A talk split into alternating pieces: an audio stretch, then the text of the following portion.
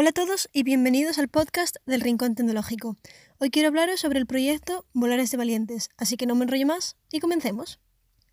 Pues bien, el proyecto Volares de Valientes surge de mi idea al escuchar un podcast.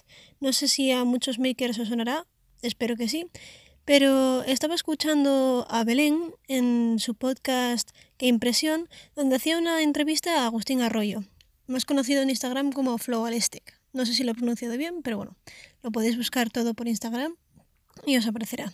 Pues bien, están hablando de un proyecto eh, de aviones viajeros, aviones hechos en 3D, impresos en 3D, en los que mm, viajaban por todo el mundo con unos códigos y podías ver la localización de esos aviones, más o menos así, de forma resumida.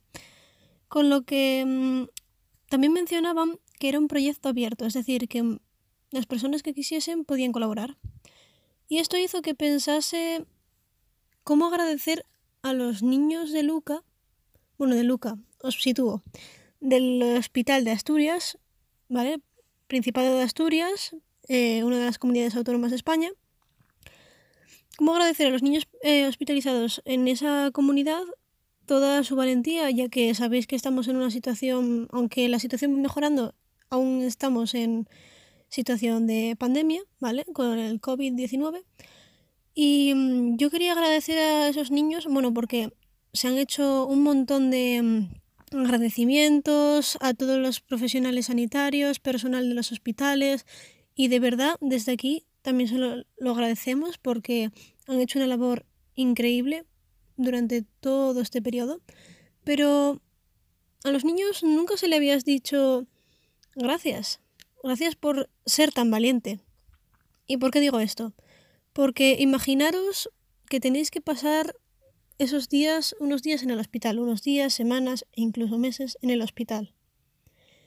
En una habitación que no es la tuya, siendo un niño, teniendo que estudiar, jugar, dormir, allí, todo allí, estando enfermo, claramente.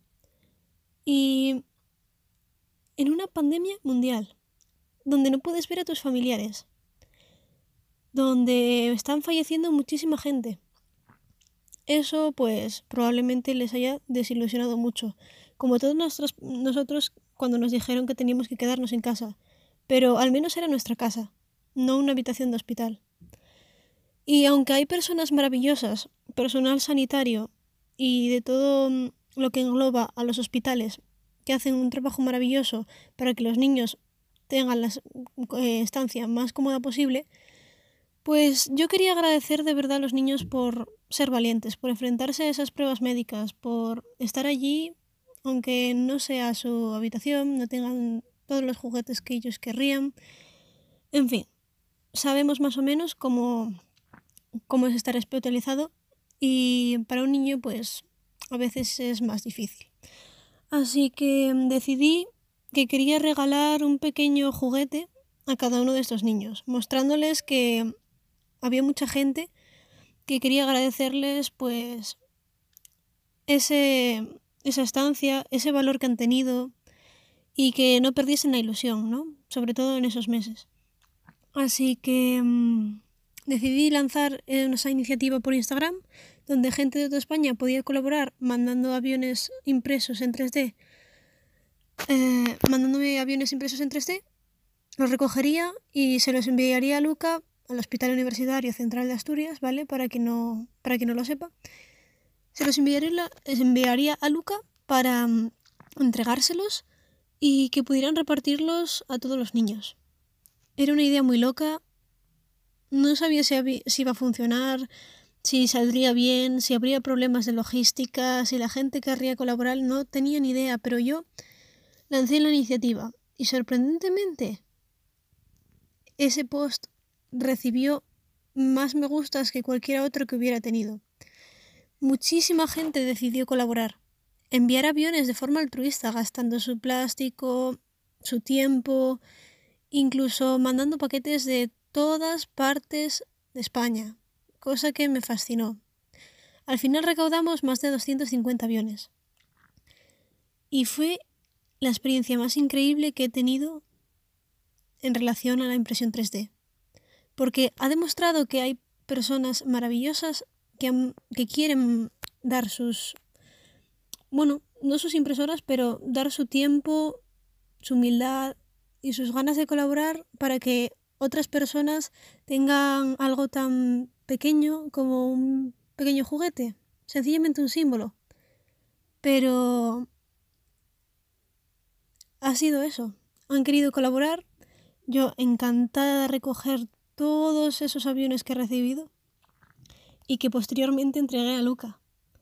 Me confiaron todos esos aviones para que los pudiera entregar. Al principio pensé que era una idea loca, que no tendría salida, que no iba a funcionar, y al final salió bien. De hecho, también que sobraron aviones y quizás lleguen a pequeños hospitales donde haya niños hospitalizados en Portugal, por colaboraciones que tiene el hospital de aquí de Asturias con los de Portugal. Pero en fin, que salió bien. Que pude entregar los aviones a las aulas hospitalarias. Las aulas hospitalarias, para quien no lo sepa, eh, son las aulas y los profes que están en, en los hospitales para ayudar y seguir con la educación de los niños a pesar de su estancia en el hospital.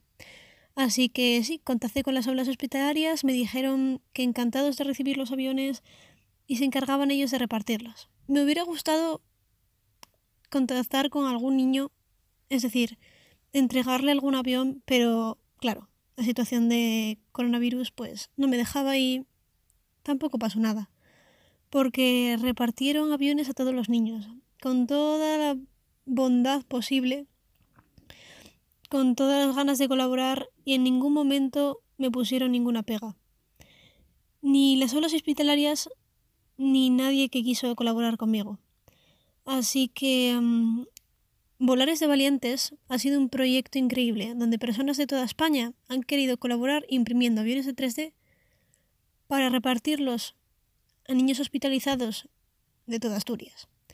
Así que desde aquí quería darle las gracias a todas esas personas que han difundido la historia en Instagram, a todas las personas que han imprimido aviones, por supuesto, y a las aulas hospitalarias, a Game Impression Podcast y a José Arroyo, de uno de los fundadores del proyecto Stories, por hacer posible este proyecto, ya que sin su permiso yo no, no pudiera haber hecho nada.